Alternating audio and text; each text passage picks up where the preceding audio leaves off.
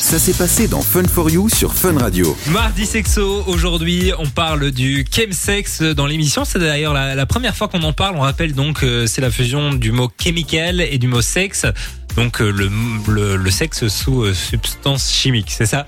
Voilà, sous drogue en fait, hein, si on résume. un drogue, euh, c'est un autre terme. Alors, c'est vrai que c'est finalement un mot qui est euh, relativement récent, je veux dire qui n'existait pas avant, et pourtant on pourrait se dire qu'avoir des rapports sexuels euh, sous influence, c'est quelque chose qui a, qui a déjà existé, puisque je pense que le côté désinhibant de l'alcool, par exemple, a déjà été utilisé, et que c'est peut-être pas la première fois que les gens font euh, l'amour avec euh, la prise de substances.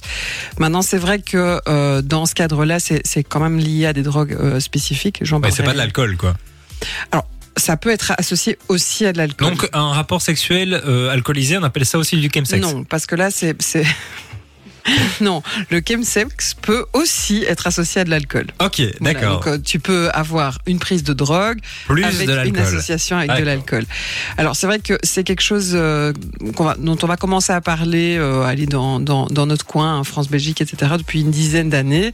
Donc à la base, ça a touché euh, plus spécifiquement euh, les milieux homosexuels hommes, euh, et puis euh, progressivement, ça a commencé à toucher les milieux libertins, et puis euh, euh, libertins hétérosexuels, et puis après les couples hétérosexuels. Donc l'idée, c'est aussi d'avoir euh, une euh, une euh, des, des pratiques qui ne sont pas nécessairement des pratiques en couple, donc ça peut être des pratiques aussi à plusieurs, et où l'idée d'utiliser évidemment la consommation, c'est de pouvoir donner plus de hum, plus de fun, en tout cas, ou de vivre la relation, de la, la relation sexuelle de manière un peu différente et de manière plus intense que lorsque euh, il n'y a pas de produit. Alors, euh, pour donner une idée, euh, alors c'est une enquête française donc qui a été menée en 2021 et donc sur euh, 1100 personnes qui pratiquent le chemsex, 16,5% sont des femmes et 5,4% des hommes hétérosexuels. Et donc la population principale, c'est euh, la communauté gay qui va être le plus touchée par euh, par ce phénomène euh, euh, qui peut avoir vraiment euh, des, des conséquences euh, extrêmement graves parce que comme ça désinhibe complètement, on va finir par avoir des pratiques qui peuvent être des pratiques à risque. Donc au-delà du fait qu'on consomme un produit qui peut rendre dépendant, il y a souvent euh, le risque d'avoir euh, ben, des rapports non protégés, par exemple, donc avec euh, des risques euh, de développer euh, des maladies euh, euh, sexuellement transmissibles, hépatite, euh, HIV, etc. Euh, avec le risque aussi de, de faire des overdoses, évidemment, ou en tout cas des, surdoses qui peuvent être très importantes. Le, fait aussi qu'il n'y a pas de limite. Enfin, moi, j'ai- déjà eu des patients comme ça euh, qui, euh, qui pratiquaient. euh, alors parfois même pour la masturbation. Euh, et donc ça peut aller euh, à, à des, des temps qui sont euh, infinis, avec des masturbations qui peuvent durer plusieurs heures, donc avec le risque de se blesser évidemment. et moi je trouve que ce qui se passe à un moment, c'est que ça va être utilisé dans ce cadre-là, et puis très rapidement, finalement, au départ, c'est le c'est pour le sexe qu'on va utiliser la drogue, et à Après, un moment, on- le sexe va devenir une excuse pour consommer. Donc euh, voilà, parce qu'à un moment, on devient dépendant. Oui. Ok. Donc des, des, des masturbations de très longue euh, durée. Ah, euh, J'ai entendu un patient, c'était 8 heures d'affilée. ça vous c'est impressionnant Ouais. quoi. Alors, je sais pas. douloureux, si- Oui, oui, c'était très douloureux, je pense. Et alors, il faut savoir que la drogue va avoir tendance à anesthésier évidemment euh, les douleurs. Ah donc il- dans ce cas-là, il ressent pas de douleur? Ah ben non, c'est tout non ça. Bah, c'est comme les gens euh, qui vont se casser la figure et qui ont picolé. Hein. En général, ils ont beaucoup moins mal que s'ils avaient la même chute sans alcool. Alors, C'est pas parce que l'alcool t'amortit mieux, c'est juste parce qu'ils sont sous et que donc ils ont l'impression d'avoir moins mal. Je peux t'assurer que le lendemain, en général, ils le payent cher. Et donc c'est toujours le risque, c'est ça, c'est d'en arriver vraiment à des situations, euh, des plaies, euh, ce genre de choses euh, qui peuvent qui peuvent se dégrader. et puis de plus en plus, moi j'avais des injecteurs aussi, donc de 3 MMC entre autres. Donc ils injectent régulièrement, mais donc les injections, ça risque des abcès, ce genre de choses. Enfin bon voilà. Oui non, c'est pas très fun en fait. si on est réfléchi. Mais il y, a des drogues euh, qui sont priorisées par rapport à d'autres ou Il y a euh, des un drogues peu qui sont plus spécifiques effectivement de. Alors je retrouve mon petit. euh, Donc on a euh, les donc ce qu'ils appellent les catinones, qui sont donc les les drogues euh, qui re- qui sont de l'ordre euh, de la. Attends, je mélange tout. c'est pas grave. Euh, voilà, ça va. En général, ça va euh, imiter un petit peu les effets euh, de la cocaïne, MDMA, ecstasy, amphétamine. Et donc les plus connus à l'heure actuelle, c'est euh, 3-MMC, 4-MEC, euh, MDPV. Ça, c'est toutes ces catégories de dro- drogues-là. Alors on a la méthamphétamine, qu'on appelle aussi le cristal, qui lui va être un stimulant et qui va avoir tendance à créer un, un état d'euphorie euh, avec des effets très, enfin, qui vont durer très longtemps en fait. Alors, la drogue coûte très cher, mais par exemple, euh, la cocaïne, l'effet va être très court dans le temps. Donc la méthamphétamine, tu vas prendre une dose qui va être plus petite, elle coûte beaucoup plus cher, et ça va durer extrêmement longtemps. Alors je peux assurer que pour avoir vu moi des sevrages de cristal, euh, les gens deviennent fous. Hein. C'est, ils ne sont pas des gens fous à la base, donc je trouve ça fait des dégâts euh, très impressionnants.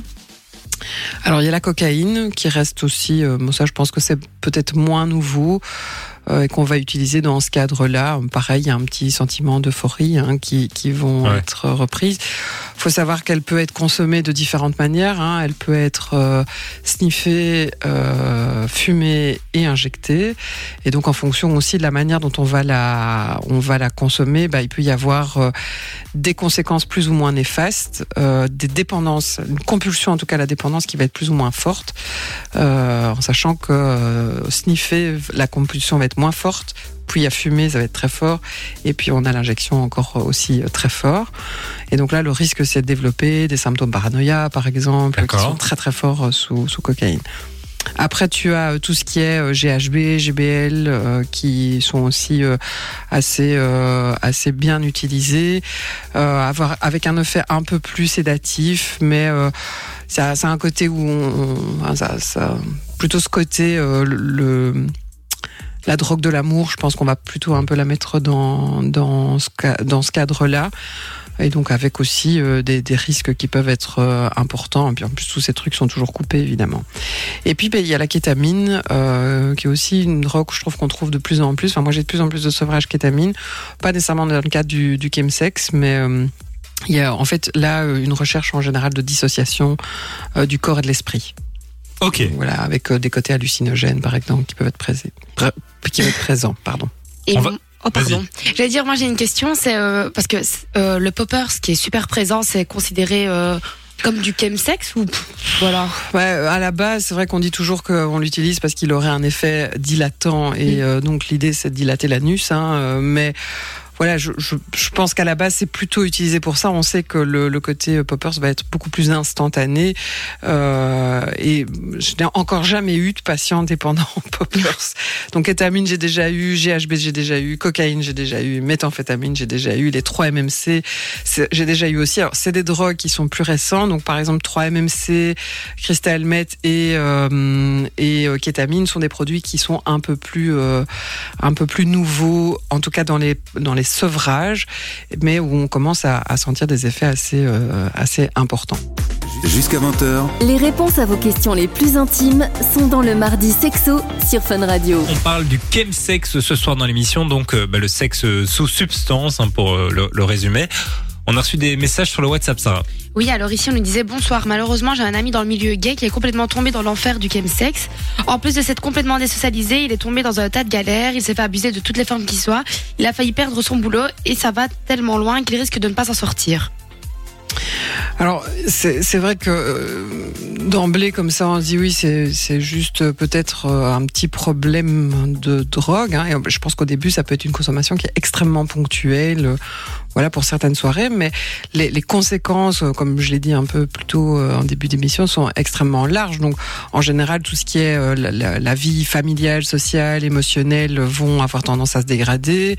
S'il y a un couple, euh, les ruptures euh, risquent d'arriver, la perte des amis, euh, du travail, euh, certainement, Euh, parce que mais à un moment, il, les gens sont plus capables non plus de se lever euh, s'il y a eu des grosses soirées, ou qu'on a un week-end complet, parce que ça peut arriver. Donc avec un week-end complet, comment est-ce qu'on fait pour euh, arriver euh, à tenir le lundi alors qu'en fait on n'a pas dormi du week-end?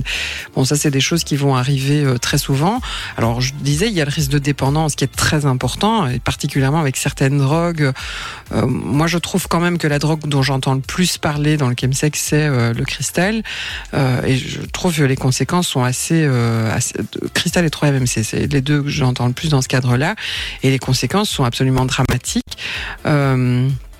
On peut aussi, comme je le disais, le risque des, maladies, donc parce que le côté abus, alors je pense qu'il y a le fait d'être abusé éventuellement financièrement, ce genre de choses, mais il y a tous les risques aussi de, violences sexuelles, de viol, puisqu'on n'est plus euh, en capacité, voilà, au niveau de ses moyens. J'ai entendu aussi des, des, des personnalités perverses qui savent pertinemment qu'ils sont porteurs euh, d'une maladie. Euh, J'avais un patient qui était HIV euh, et hépatite et qui clairement avait des rapports sexuels non protégés, en sachant très bien ce qu'il, ce qu'il, enfin ce qu'il faisait risquer à l'autre. Et donc voilà, il y a, il y a toutes ces maladies-là. Alors il y a les maladies les plus graves, mais il y a aussi euh, la, la gonorrhée, hein, ce qu'on appelle la chaude pisse en général. Enfin des maladies qui sont un peu peut-être moins graves, mais voilà qui euh, qui euh, qui ont quand même des conséquences parce que ça va souvent amener aussi à l'envie d'avoir des rapports non protégés, euh, de, donc ou de ne pas avoir de préservatif, et donc avec la contamination qui est derrière. Bon, comme je disais, il peut y avoir aussi des overdoses possibles, avec bah, toujours le risque de, mourir forcément d'une overdose. Hein, c'est pas pas négligeable. Et puis, bah, en fonction de ce qu'on pourrait avoir aussi comme traitement à côté, qu'est-ce qui se passe dans les interactions qu'il peut y avoir. Donc tout ça va faire un tableau qui, de nouveau, au début, on va faire ça une fois, c'est pas trop grave. Et puis si ça se répète, euh, la, situation du patient devient vraiment dramatique. Donc oui, je comprends. Euh, alors je pense que dans ces cas-là, il y a moyen de s'a- s'adresser à des, des hum, à des institutions euh, plus plus particulières parce que finalement c'est pas le sexe vraiment le problème c'est souvent la consommation qui devient le problème.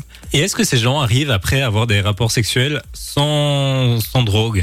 Alors bah c'est le problème c'est que comme ça donne une illusion de quelque chose de surexceptionnel Oui, parce que tes performances, une fois que tu n'es plus sous le produit, sont moindres. Alors, non seulement risque de performance, mais aussi euh, le plaisir qu'on va y trouver risque d'être diminué euh, par rapport à une relation normale. Ouais. Et donc, euh, oui, il y a des. Bah, là, même ça, j'ai plus régulièrement chez des patients qui vont qui vont avoir des rapports sexuels sous cocaïne. On sait que la cocaïne va donner une capacité euh, de tenir, donc euh, que la, en tout cas pour les hommes, que l'éjaculation va être euh, contenue beaucoup plus longtemps. Donc ils ont l'impression d'être beaucoup plus performants, même si on sait que ça peut avoir un effet aussi sur l'érection qui va être moins bonne. Donc voilà, il y a, il y a un peu un double, un, un truc un peu à double Ouais. tranchant. Alors c'est pas toujours le cas, mais c'est le risque que ça arrive et donc l'illusion qu'ils peuvent tenir une heure, deux heures, et donc avec quelque chose qui narcissiquement leur fait beaucoup de bien. Et puis si euh, j'ai eu un patient il y a pas longtemps qui me disait oui mais quand finalement j'ai un rapport sexuel sans rien, ben mon rapport sexuel est beaucoup plus court. En sachant, je sais plus, on avait euh, on avait eu euh, le, le chiffre du, du temps euh, normal que dure un rapport sexuel. Ouais. C'était quoi, 8 minutes ou un truc Un comme truc ça, c'était ouais. très court. euh. Et donc voilà, en, en soi, euh, c'est pas, bah, il faut peut-être trouver d'autres moyens de faire tenir un rapport sexuel que se dire qu'il faut avoir une pénétration euh, qui dure pendant deux heures, quoi. Le mardi soir, on monte la température. Jusqu'à 20h, c'est le sujet sexo dans Fun for You sur Fun Radio. On est mardi, hein, et le mardi dans l'émission, vous le savez, on adore euh, bah, parler cul, simplement. Le sujet sexo. simplement. On parle du chemsex euh, ce soir dans l'émission, donc euh, bah, les rapports sexuels sous euh, substance. Et on a encore reçu des petits messages sur le WhatsApp de Fun Radio, Sarah. Ouais, alors on a Nina qui nous dit est-ce que les personnes qui pratiquent le chemsex peuvent tomber dans des problèmes mentaux comme la dépression? Alors, de nouveau, je pense que c'est. Alors, la question, la première question, parce que finalement, le chemsex, c'est vraiment un comportement qu'on va avoir. C'est qu'est-ce qui va faire qu'à un moment, on va devoir rentrer dans ce genre? Alors, je pense qu'il y a vraiment quelque chose qui s'est passé aussi avec cette euh, multiplication des rencontres par le biais des applications. Et entre autres, de nouveau, dans le milieu gay, où il y a une rapidité comme ça à la. À la hum, comment à la prise de contact et à l'accessibilité à la sexualité de manière beaucoup plus rapide Euh, et euh, en plus euh, la, la consommation de drogue euh, j'ai l'impression s'étend ou en tout cas elle est peut-être plus démocratique je sais pas trop enfin par rapport à quand moi j'étais très très très très jeune Il y a très très, très longtemps. Et donc, euh, oui, je pense qu'il y, a- quelque chose aussi, c'est, euh, bah voilà, euh, on veut du sexe pour le sexe. Je sais pas si parfois c'est pas aussi une manière de se dégager un peu du, voilà, de la gêne, d'une rencontre. euh, Enfin, voilà, je pourrais me poser cette question-là. En tout cas, c'est même si on a envie de sexe, comment est-ce qu'on rencontre l'autre en sachant que c'est que pour du cul, mais avec quand même le fait qu'on est quand même deux personnes. Hein, je veux dire, c'est pas rien. Alors, il y a y a avoir cette question-là. Après, c'est que la consommation de drogue, et là je parlerai pas du sexe, la consommation de drogue va amener plein de problèmes qui risquent effectivement à un moment d'amener à la dépression. faut savoir aussi que euh, ça peut créer ce qu'on appelle des psychoses induites. Donc euh, la psychose, c'est euh, une pathologie psychiatrique où, je vais le simplifier un peu, mais l'autre a l'air un peu fou. Mais en fait, ça n'est induit que parce qu'il y a de la consommation. Donc c'est des patients, une fois que la consommation est enlevée, qui sont tout à fait normales. Mais tant qu'ils sont sous consommation, ils peuvent être délirants, paranoïaques, ce genre de choses. Après, la question c'est si ça reste, si ça perdure, euh, qu'est-ce qui va se passer? Est-ce que euh, euh, il n'y a pas des, choses qui vont rester sur du, beaucoup plus long terme? Donc, ça peut créer effectivement des pathologies psychiatriques associées. Et puis les risques sont finalement les mêmes que la consommation de drogue classique, j'ai envie de dire. Oui, bien sûr. Je pense que ce qui vient s'ajouter, et peut-être beaucoup plus, parce que par exemple, euh, il y avait beaucoup de craintes par rapport euh, justement aux maladies, parce qu'on pensait toujours que l'héros était, euh, était injecté. Alors aujourd'hui, euh, les injecteurs d'héroïne, il y en a quasi plus, enfin c'est beaucoup plus rare. Donc la plupart de, mes consommateurs héros sont des consommateurs qui la fument. Et donc en fait, c'était l'injection qui créait les dangers liés à la consommation d'héroïne. Ici, même si la drogue, ben, il y en a certaines qui s'injectent, mais même si la drogue n'est pas injectée, le risque, c'est toutes les pathologies qui vont être associées au rapport sexuel en, à proprement parler, en plus de la drogue. Oui, comme on en parlait tout à l'heure. Oui, tout à fait. D'accord. D'autres messages, Sarah, sur le WhatsApp? Euh, Oui, ici on nous disait ici, bonsoir, j'ai des bonnes connaissances qui pratiquent ça assez souvent. Ils font des week-ends entiers de chemsex avec des drogues assez hard et je trouve ça très malsain. Donc je me demandais s'il existait des groupes de soutien spécifiques pour les personnes touchées par le chemsex. Alors, euh, je suis tombée en, cherchant euh, des, groupes spécifiques. Je sais pas si c'est le cas, mais euh, je suis tombée sur un groupe belge donc qui s'appelle chemsex.be euh, où dessus on a par exemple 73 résultats d'aide euh, voilà sur euh, la Belgique et donc qui vont faire référence à par exemple Infosida où il y a des équipes comme Babel que je connais qui est un service ambulatoire donc on peut aller faire des rendez-vous psy régulièrement où il y a psy donc c'est psychomédico-social donc il y a, il y a des médecins des psychologues et des assistants sociaux sur place. Il va y avoir des centres de dépistage par exemple des centres anti-poison, les centres qui gèrent les, gèrent les assiétudes. Donc, je crois pas qu'il y a un, endroit spécifique. En tout cas, je le connais pas. Euh, il faudrait que je, enfin, s'il y a quelqu'un qui a l'information, qui parle spécifiquement du chemsex, mais par contre de tous les centres associés à la consommation de drogue ou aux risques liés aux pratiques sexuelles euh, dangereuses euh, et qui peuvent alors aider dans la prise en charge de l'un ou de l'autre. On rappelle le site internet peut-être? Euh, c'est chemsex. Donc chem, ça s'écrit C-H-E-M. Ouais. Sex, S-E-X.be. chemsex.be. D'accord, bah vous savez voilà. ce qu'il vous reste à faire si vous voulez euh, plus d'informations sur le sujet euh, bah, de ce soir. Un dernier petit message peut-être Sarah? Oui, alors on nous disait est-ce que coucher après une soirée en étant bourré ou défoncé mais pas fait exprès pour l'acte sexuel est considéré comme du chemsex Non. Non, c'est juste, euh, on a couché bourré, quoi. non, non, de nouveau, le, le, le donc dans chem, c'est chemical, donc ça doit être un produit qui chimique. est un produit chimique, ouais. euh, ce qui n'est pas le cas, euh, ce qui est pas le cas évidemment de euh, de l'alcool. Euh, bon, maintenant, je pense que les, les, risques liés à des rapports sexuels sous influence de l'alcool peuvent être aussi similaires. Oublier, euh, voilà, une protection de type préservatif qui permettra d'éviter euh, les transmissions de de maladie. de maladies, voilà, en sachant aussi qu'aujourd'hui il y a des possibilités après des rapports à risque d'aller vers des structures qui vont mettre en place des traitements préventifs, euh, soit juste après le rapport sexuel, mais il existe aussi des rapports préventifs avant Ouais. le rapport, enfin avant les rapports sexuels, au cas où on aurait tendance à avoir des rapports à risque. Donc voilà, je pense qu'il y a aujourd'hui de plus en plus de moyens ou de plus en plus d'écoute par rapport à ça, en sachant aussi que tous les centres qui traitent, euh, je, je pense que c'est parfois quelque chose qui est difficile à dire. Les gens viennent avec leurs problèmes d'addiction, vont pas nécessairement parler de leurs problèmes d'addiction sexuelle, c'est parce qu'au finalement on est là-dedans aussi. Et donc faut pas oublier que vous êtes face à des professionnels et que on est capable d'entendre ce genre de choses, évidemment. Du lundi au jeudi, De 19h à 20h, c'est Fun for You avec Partenamut sur Fun Radio.